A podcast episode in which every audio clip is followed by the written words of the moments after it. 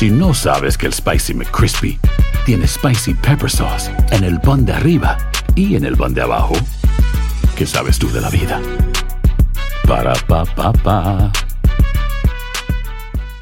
Boost Mobile tiene una gran oferta para que aproveches tu reembolso de impuestos al máximo y te mantengas conectado. Al cambiarte a Boost, recibe un 50% de descuento en tu primer mes de datos ilimitados. O, con un plan ilimitado de 40 dólares, llévate un Samsung Galaxy A15 5G por $39.99. Obtén los mejores teléfonos en las redes 5G más grandes del país. Con Boost Mobile, cambiarse es fácil. Solo visita boostmobile.com. Boost Mobile, sin miedo al éxito. Para clientes nuevos y solamente en línea, requiere AroPay. 50% de descuento en el primer mes requiere un plan de 25 dólares al mes. Aplican otras restricciones. Visita boostmobile.com para detalles. Cassandra Sánchez Navarro junto a Catherine Siachoque y Verónica Bravo en la nueva serie de comedia original de VIX, Consuelo, disponible en la app de VIX ya.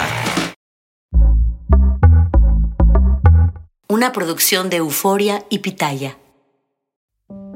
Algunos pasajes de este podcast incluyen descripciones explícitas de violencia y contenido sexual que podrían herir la sensibilidad de algunas personas, especialmente la de otras sobrevivientes. Este es un caso que ha conmocionado al mundo hispano. Y bueno, pues mis acusaciones son trato de blanca, violación, secuestro. Se trata de Gloria Trevi, que junto a su manager y descubridor Sergio Andrade ha sido acusada de corrupción de menores, incitación a la prostitución y secuestro. El público conoció del escándalo de la Trevi, su manager, por primera vez tras la publicación del libro de Aline Hernández, la ex esposa de Andrade, y luego con la denuncia de secuestro y violación hecha por los papás de Karina Yapor. Peor aún, que declarara que Gloria Trevi y Mari Boquitas ayudaban a Andrade a saciar sus bajos instintos a costa de jovencitas inocentes. Si el fiscal consigue demostrar que este bebé es hijo de Andrade, Gloria Trevi y su manager tendrán que pasar muchos años en la cárcel. Porque en la acusación hay otras personas involucradas, como lo es Mari Boquitas, etcétera, y porque son muchas las voces acusadoras y muchas las presuntas víctimas. Eh, las acusaciones revelan desde el modus operandi de Sergio y Gloria hasta el abuso sexual, las numerosas mentiras y también las amenazas de muerte que rodean este escandaloso caso. Se fue con ellos buscando la fama. Se convirtió en madre a los 14 años y sus papás terminaron denunciando a la Trevi y Andrade de corrupción de menores y probable violación porque su hija no volvía a casa. O sea, te dan el punto más débil para hacerte sentir la peor mujer y la más fea y la más idiota del planeta para poder tener el control, ¿no? De las cosas y que piense que tienes que darle gracias a Dios de que estés con él. Palabras que concuerdan con estas fotografías de Mari Boquitas, brazo derecho de Gloria Trevi, las únicas pruebas físicas de los supuestos castigos. Hoy sabemos que hasta la Interpol, la Agencia Internacional de Inteligencia, está buscando a Gloria Trevi y a su manager. Finalmente han sido detenidos en Río de Janeiro. México reclama su extradición. La noticia de la captura de Gloria Trevi y Sergio Andrade hoy en Brasil se ha regado como la pólvora y le ha dado la vuelta al mundo.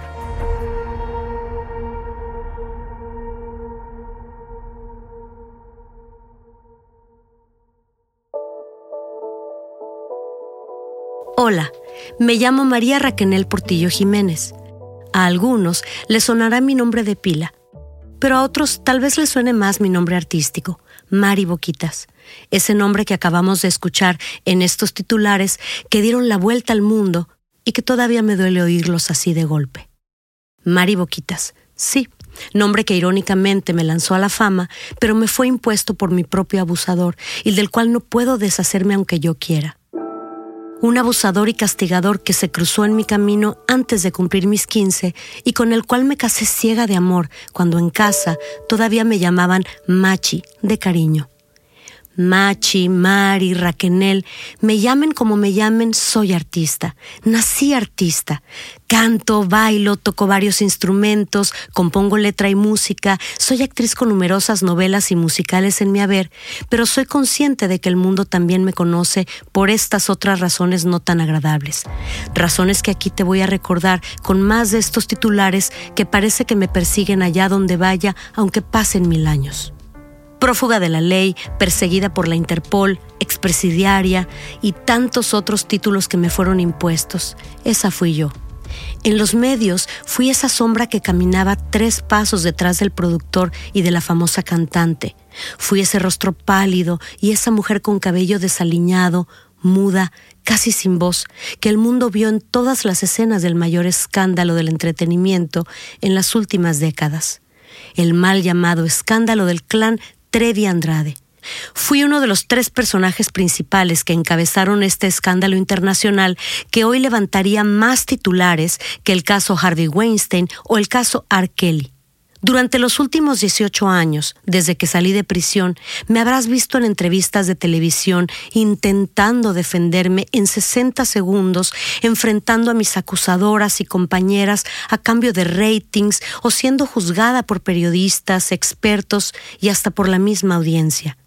Pero primero voy a hablar y voy a contar por primera vez esta historia bien contada, sin interrupciones, sin omitir detalles aunque me duelan. Y para eso tengo compañera de viaje, alguien que me va a ayudar a abrir esta boca que tanto tiempo permaneció cerrada, alguien que me va a empujar a entrar en los recuerdos que no quiero recordar, porque sola no puedo.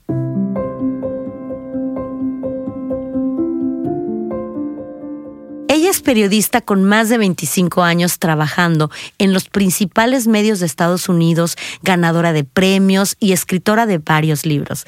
Bienvenida María García, ¿cómo estás? Muy bien, gracias. Feliz de estar aquí, de que me hayas incluido en tu proyecto de vida. Sé lo que significa mucho para ti este podcast, así que gracias infinitas, aunque sé que me invitas para hacer las preguntas difíciles, las que te duelen. Eres la periodista. Así toca. Y yo me acuerdo del día que nos conocimos, hace varios años, que nos hicimos una promesa. Así es, yo te prometí que iba a trabajar en el perdón. El perdón a todas esas personas a quienes lastimé, a sus familias, a mi familia principalmente y a mí misma. Ese es el perdón más difícil que he tenido que afrontar. A todos nos cuesta mucho. Y yo te prometí que yo te iba a ayudar a contar tu historia, pero para traer justicia a, este relato tan mal contado. Tú lo llamas manoseado, yo lo llamo mal contado. Esta historia se ha contado mal para incriminar, enfrentar, enemistar y explotar a las víctimas, mientras que el único responsable camina felizmente y libre por las calles. Casi todos los libros Raquenel que se han publicado al respecto, casi todos, o documentales, eh, han sido o han estado plagados de insultos, acusaciones, entre las mismas víctimas. Y este es un fenómeno muy extraño, muy peculiar que no se ha dado en escándalos similares en otros países y parte de mi promesa es ayudar con esto también. Y quiero comentarles algo, yo con este podcast no vengo a culpar a ninguna de las implicadas, no vengo a contar mi versión, vengo a contar mi historia, no vengo a aclarar, a justificar, a excusarme o a defenderme de ningún insulto o ataque o acusación del pasado, del presente y de los que me puedan hacer en el futuro, porque este caso parece que nunca se agota. No vengo a satisfacer el morbo de nadie contando los detalles más crueles de esta historia. Ok, hasta aquí me queda muy claro a lo que no vienes. Entonces dime, ¿a qué vienes? Vengo a dar voz a la que nunca la tuvo María, y esa soy yo. Vengo a dar voz a las otras víctimas de otros abusos, vengo a contar lo que yo viví para validar a otras mujeres que han pasado por lo mismo y sobre todo para ayudar a prevenir a que esto suceda otra vez. Y vengo a contarlo todo con todo detalle para dejar mi testimonio y para que mi familia por primera vez escuchen mi historia de mi propia boca y no se basen en lo que los demás han dicho de mí. Hasta ahora solo han escuchado de los medios y de lo poco que yo les he contado, porque la verdad les he contado muy poco. Me estás diciendo que nunca te has sentado tranquilamente a hablar largo y tendido con tu madre, con tu hermana, tu hermano, de lo que pasó. ¿No les has explicado las cosas? No, no, ¿para qué? Yo no, yo no quiero hacerlo sufrir más. Cuando yo salí de la cárcel, decidí no hablar de mi pasado para protegerlos de más penas bastante escucharon y les contaron durante muchos años, los insultaban, sufrieron muchísimo. Hasta ahora comprendí que debo confesarles todo lo vivido porque ellos merecen la verdad. Todos merecemos la verdad en esta historia. Bueno, pues espero que en boca cerrada sirva por lo menos para poder comunicarte y expresarte con tu familia y de paso para terminar con la leyenda y los estigmas en torno a todas las implicadas, de una vez por todas. Que sirva para reasignar responsabilidades, porque ¿cuántos habían aquí? y no dijeron nada. Ahora son otros tiempos. Hubiera sido muy diferente. Y hablando de tiempos, Raquel, ¿por qué decides hablar ahora? ¿Por qué decides abrir la boca ahora? Pues mira, los tiempos de Dios son perfectos y los tiempos de las personas también son diferentes. A unos nos toma un poco, a otros más, poder armarnos de ese valor y tener la valentía de abrir la voz, alzar la voz y contar las cosas. Antes, como el resto de los supervivientes, no estaba preparada para contarlo todo, mucho menos serenamente y sin rencores y sin barreras emocionales. Bueno, ya que estás ahora preparada, podemos anunciar lo que vamos a escuchar en cada episodio. Relatos de tu propia voz, narrados por ti, obviamente, invitados, documentos y material inédito. Y también vamos a tener promesas en, cada uno de nuestros capítulos, promesas muy difíciles. Contar lo que has callado hasta ahora. Así es. ¿Estás preparada, Raquel? Estoy. Bueno, pero antes tengo una pequeña petición. Para los que saben del caso y lo han seguido de cerca durante largos años a través de la tele o de las redes sociales, les pido de corazón que dejen todos sus prejuicios a un lado, porque Raquel, con su relato, le va a dar un giro inesperado a esta historia, su historia, que los va a sorprender. Y yo les quiero decir algo a todas esas nuevas personas, en este caso que lo están escuchando por primera vez, abróchense los cinturones, porque este viaje viene lleno de baches, de curvas y de mucha adrenalina. Poco a poco van a ir conociendo y comprendiendo lo que pasaba frente a los ojos de millones de fans y también lo que pasaba puerta cerrada, porque en boca cerrada inicia así. Si no sabes que el Spicy McCrispy tiene Spicy Pepper Sauce en el pan de arriba y en el pan de abajo, ¿qué sabes tú de la vida? Para, pa, pa, pa. Boost Mobile tiene una gran oferta para que aproveches tu reembolso de impuestos al máximo y te mantengas conectado. Al cambiarte a Boost, recibe un 50% de descuento en tu primer mes de datos ilimitados. O, con un plan ilimitado de 40 dólares, llévate un Samsung Galaxy A15 5G por $39.99. Obtén los mejores teléfonos en las redes 5G más grandes del país. Con Boost Mobile, cambiarse es fácil. Solo visita boostmobile.com. Boost Mobile, sin miedo al éxito. Para clientes nuevos y solamente en línea, requiere AroPay. 50% de descuento en el primer mes requiere un plan de 25 dólares al mes. Aplican otras restricciones. Visita Boost para detalles. Cassandra Sánchez Navarro junto a Catherine Siachoque y Verónica Bravo en la nueva serie de comedia original de VIX, Consuelo, disponible en la app de VIX ya. En boca cerrada. Lo que nunca se dijo sobre el caso Trevi Andrade, por Raquel Mariboquitas. No vengo a contar mi versión, vengo a contar mi historia. A la salida de la cárcel, el día que nací. Hacía un calor infernal, aunque el sol ya se había ocultado y caía una suave lluvia. Apenas eran las siete de la noche y septiembre hervía. Así son las noches de fin de verano en Chihuahua, como si al termómetro no le importara la llegada del otoño ni el cambio de estación. Mi vestido rojo y blanco de tirantes dejaba los hombros al descubierto y sentía el beso de esas gotas de agua templada por toda mi piel. Sentía mis manos, mi rostro, mi cabello, como si nunca los hubiera sentido antes. Miraba las luces de los faros de la calle, sus destellos, los carros estacionados, la gente que me rodeaba y gritaba mi nombre. Todo era nuevo, exagerado y deslumbrante ante mis ojos. Mi mente estaba tan saturada de información que no podía funcionar. Lo único que reconocía era esa voz junto a mí, esa voz que me había acompañado y arrullado desde el vientre hasta las entrañas de la cárcel, a través de infinitas llamadas telefónicas. Era la voz de mi madre. Por acá, mi hijita, por acá, cuidado con la puerta y con la gente. Mi mamá me guiaba entre la multitud de cámaras que me apuntaban y de fans que me abrazaban y gritaban, Lo logramos, lo logramos, Mari, inocente. Por unos segundos mis pies no tocaron el suelo y quedé flotando en un extraño silencio. De abrazo en abrazo, cargada por el amor de gente que ni conocía, no me dejaron tocar la banqueta y así me empujaron hacia el carro flotando entre tanto amor. Expresidiaria, criminal, cómplice. Alcancé a escuchar una voz diferente del resto, por encima de la algarabía general, como una premonición de lo que me esperaba. Aquí, afuera de la cárcel del Cerezo, en el mundo real, no todos iban a ser mis fans incondicionales, no todos me iban a arropar y a recibir con tanto amor. ¿Puedo manejar? Me atreví a preguntar.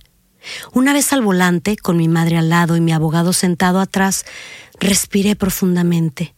Esta sería la primera vez que manejaría sin nadie dándome órdenes al lado y golpeándome fuerte cada vez que se me pusiera una luz en rojo y no me diera tiempo a pasar.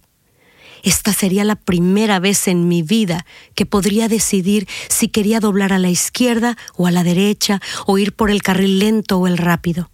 Esta sería la primerita vez que yo iba a ser yo. Hoy no he vuelto a nacer, pensé calmadamente y sin mucha emoción. Hoy, 21 de septiembre del 2004, es el día de mi verdadero nacimiento.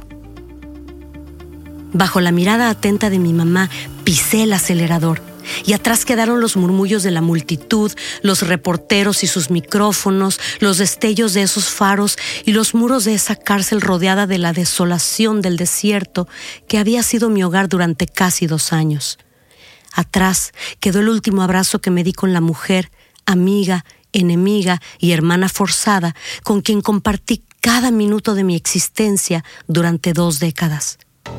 Atrás quedó el hombre que me enamoró a los 14, con el que me casé a los 15 en contra de los deseos de mi familia, el hombre que me castigó, sometió y moldeó a su manera, el hombre que se metió en cada rincón de mi mente, de mi alma y de mi ser para destrozarme.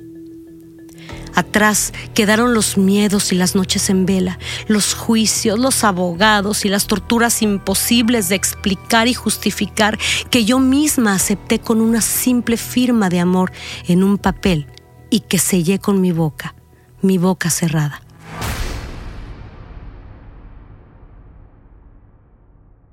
Gloria, Gloria Trevi, la famosa artista que había revolucionado la industria musical en los noventas la compañera de celda, de sufrimientos, secretos y mentiras, se había evaporado de mi mente. No podía recordar ni dónde estaba exactamente cuando me encaminaron hacia la libertad. Mi libertad. Solo podía pensar que ella también estaba libre a estas horas. Y él, él se quedaba tras esos muros, por ahora. Él culpable, nosotras no responsables de ninguno de los cargos que se nos imputaron. Pero estos detalles técnicos a nadie le importaban. Los titulares seguirían siendo otros. Al llegar al hotel, subimos de inmediato a nuestras habitaciones. Mijita, ¿quieres que me quede contigo esta noche? Mi mamá se preocupaba por mí y mi persistente silencio. No, está bien, mamita, tú duérmete tranquila. La calmé para quedarme finalmente sola. Sola. Tampoco recordaba cuál era la última vez que había estado sola en una habitación. Llevaba más de media vida aislada de mis padres, de mis hermanos, de mis amistades, del mundo entero, pero siempre acompañada de Gloria, de las otras chicas y de Sergio. Siempre vigilada, controlada, observada. Qué solos podemos sentirnos sin estar realmente solos. Es escalofriante. Ahí, sentada al borde de la enorme cama de hotel, me quedé un largo rato mirando el teléfono de la mesita de noche. Lo miraba asustada, confusa, hasta que me armé de valor y lo tomé en la mano. Marqué al servicio de habitaciones y con voz temblorosa dije, ¿Me pueden traer un bistec con papas? Muchas papas. Hoy, cenaría sin remordimientos, a mi gusto, sin compartir platos, sin esperar a las sobras, sin que nadie me humillara y me aventara la comida y luego me forzara a comerla del mismo suelo entre mis propios vómitos. Primera vez desde que tenía 14 años que comería lo que se me antojara y con total dignidad, como un ser humano. Cuando colgué el teléfono no pude evitarlo. ¿Cómo? ¿Cómo? Esa pregunta me golpeaba la cabeza. ¿Cómo había llegado hasta aquí? ¿Cómo una niña que quería cantar y bailar, que amaba a sus padres y a sus hermanitos y que creía ciegamente en el amor y los sueños bonitos, había llegado hasta este hotel de Chihuahua con cicatrices en todo su cuerpo y con un pasado innombrable? ¿Cómo?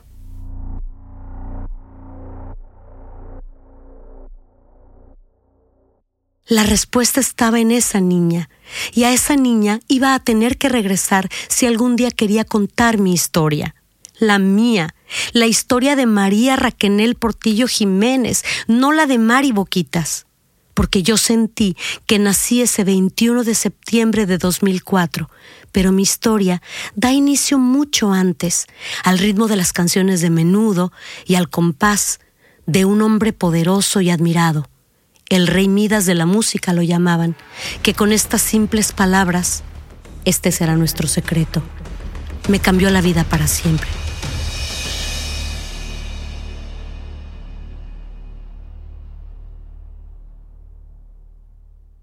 Bueno, Raquel, como te prometía alguien que siempre creyó en tu inocencia desde el primer día. Tu mamá, la señora María Raquel Jiménez Seca, desde Ciudad de México, que llamaremos para distinguirla simplemente Mamá Raquel. ¿Cómo estás, Mamá Raquel? Bien, muy emocionada. Con muchas emociones a flor de piel. ¿Qué sientes después de haberlo escuchado?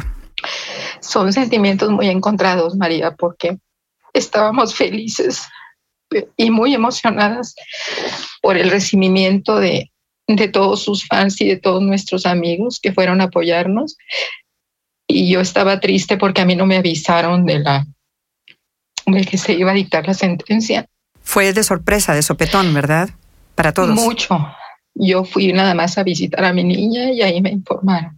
Te están diciendo, mamá Raquel, llévate a tu hija de 34 años a casa cuando la perdiste a los 14. Así es. 20 años. Es muy duro, es muy duro y es muy difícil.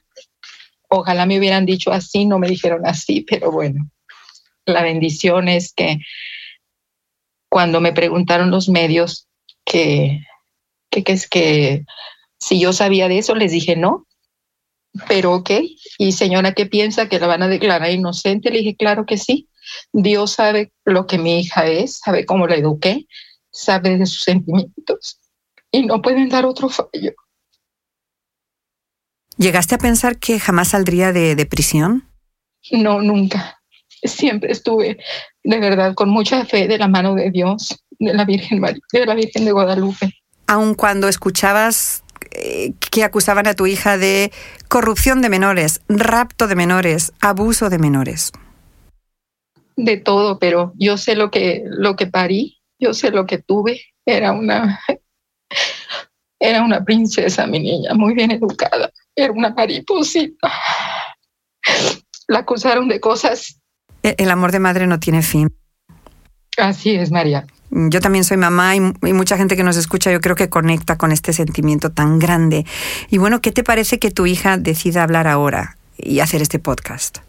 Bendito Dios, me parece perfecto porque como lo, yo de, como lo decía cuando ella estaba presa, me decían, que, esperaba y todo. Yo, yo siempre decía, todo se va a resolver a favor de mi niña, porque los tiempos de Dios son perfectos y Él es el que sabe. Y ahorita pienso que es el tiempo perfecto para que ella lo haga. ¿Por qué sientes que Raquel, tu hija, está ahora más preparada que hace 5 o 10 años para contarlo? Por muchas cosas. Es una mujer muy madura. Ha tenido muchas catarsis, mi hija, para curarse, para olvidarse. Ahorita está feliz y ahorita siento que es su, su oportunidad de hablar y de decir, no de defenderse, porque no tiene que defenderse de nada porque no hizo nada. ¿Y qué tal la deuda? ¿Tú sientes que tenemos una deuda como sociedad, fans y medios con tu hija y con las demás mujeres involucradas en este escándalo? Definitivamente. Y es una deuda muy grande. Destruyeron muchas vidas y a las familias de esas mujeres. Mami, eh, te agradezco tanto, te amo, gracias por tu tiempo. Te quiero hacer una pregunta porque nunca, nunca hablamos al respecto. Yo me acuerdo que en otras ocasiones has dicho que obedecías a mí. Tú querías recuperar a esa niña de 14 y 15 años que habías perdido. ¿Cómo te acuerdas tú que fue mi salida, ya cuando estábamos tú y yo juntas? Pues, hijita, lo que me acuerdo es de que todos nuestros amigos no sé, yo no sé si lo estaban televisando, si estaba en vivo o algo, pero de repente cuando salimos, tú y yo lo único que hicimos fue abrazarnos, llorar, gritar de felicidad. No te importaron medios, no te importó nada. Lo único que hicimos fue abrazarnos y la gente nos empezó a, como a cargar no nos dejaban ni caminar, no podíamos pasar entre nadie, todo el mundo estaba feliz, los que nos recibieron a nosotros, los fans, todos los amigos, toda la gente. Eras libre, pero ya había sido libre desde que te aprendieron, mi reina. Nunca te, nunca te he hecho esta pregunta, mamá. ¿Te gustaba mi nombre artístico, Mari Boquitas? Jamás, hijita. No me gustaba, me duele. ¿Por qué, mami? Porque conociendo la clase de hombre que era ese señor, te quitó el nombre con que yo te bauticé. Y te, puso no sé. Yo sentía que cuando él dijo vas a ser mariboquitas, era como con desprecio, con despotismo, no sé. Cabe recordar, yo les quiero contar una historia. El Boquitas viene de una novela de Manuel Pío, Boquitas Pintadas. Y obviamente este, esta relación de Mari Boquitas y ponerme un nombre a, tan temprana edad, pues era obviamente una burla, era algo que, que no estaba bien ante los ojos de nadie porque le estás poniendo un nombre a una niña, a un adolescente, un nombre de un, basado en un libro que se trata de sexo, de prostitución y de temas de muy adulto. Entonces a ti, mamá Raquenel, eso de Mari Boquitas jamás te hizo gracia, para nada. Jamás, jamás. De hecho, cuando sus fans y sus amigos y la gente, ¿y cómo está Mari? ¿Cómo está Mari? Como Raquenel está bien, yo siempre contestaba así. Y yo quiero aprovechar también para eh, pedirte que le pidas a tu hija que te cuente algo específico que tú necesitas oír después de tantos años. ¿Qué quieres que te cuente Raquel en estos episodios? Ay, Dios mío, que me diga la verdad de lo que vivió, porque yo la he imaginado, porque ella, ella me ama, es una gran hija y nunca ha querido que yo llore ni sufra. Se ha saltado muchos capítulos, ¿verdad? Para que no llores. Es. Así es. Siempre le he dicho a mi madre cuando ella me pregunta, siempre le he dicho, mami, ya pasó. Yo no me pude ayudar, pero hoy estamos aquí precisamente para ayudar a los que todavía podemos. Así es. Preguntas e historias que duelen. Mamá Requenel, a mí me va a tocar hacerte la pregunta más incómoda, que yo sé que te ha perseguido durante tres décadas y ha marcado tu vida de algún modo. ¿Te imaginas cuál es? Ay, sí, ya sé, lo que todo el mundo piensa. ¿Por qué dejó casar a su hija? Hmm. ¿Cuántas veces te has escuchado esa pregunta? Uy, muchas, muchas. ¿Por qué? ¿Por qué tú y tu esposo dejaron a una niña de 15 años casarse con un poderoso productor musical, un hombre adulto del que apenas sabían nada? María, es una, es una historia muy, muy larga, muy larga, muy difícil de contar. Y supongo que todos queremos una respuesta inmediata de 10 segundos, ¿verdad? Así es. Y, ya, y, y muchos ya tenemos en nuestra cabeza lo que queremos que respondas. De hecho, te vamos a hacer una invitación abierta a que regreses y con tu propio calendario y tu corazón nos respondas a esta difícil pregunta sin que nadie te atosigue. ¿Te parece? Claro que sí, muchas gracias, te lo agradezco. Te lo agradezco mucho, María. Gracias, mamá Raquenel, por pues por dejar que te llevemos a esos recuerdos que, que duelen y uh, no te decimos adiós porque vas a regresar muy pronto. Perfecto. Te amo, madre. Gracias. Yo te amo más, mi reina. Dios te bendiga, mi hijita. Amén. Bye, mamita. Bueno, bueno, Raquenel, y para despedirnos de este primer episodio de En Boca Cerrada, otra pregunta. Tu amiga la preguntona. no, vaya. La primera vez que viste al hombre que te cambiaría la vida para siempre. Sergio Andrade. Tú tenías 14 recién cumpliditos, lo viste sentado frente a ti y... ¿Y qué pasó? ¿Qué pensaste? ¿Qué sentiste? Uy, pues la verdad no lo que todos piensan, porque esta historia, María, mi historia, no fue una bonita historia de amor como yo creía que iba a ser. La verdad no fue así. Pero yo te lo quiero contar sin prisa, sin interrupciones, en los siguientes episodios de En Boca Cerrada, porque esta historia, que es mi historia, apenas empieza.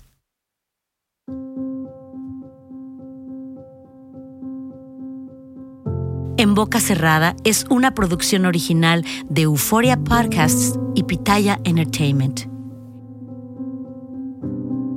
Escucha en boca cerrada en el app de Euforia o donde sea que escuches podcasts. Si estás en riesgo o conoces a alguien que pueda estarlo, visita humantrafficking.org o llama al 1-888-373-7888 para más información o apoyo.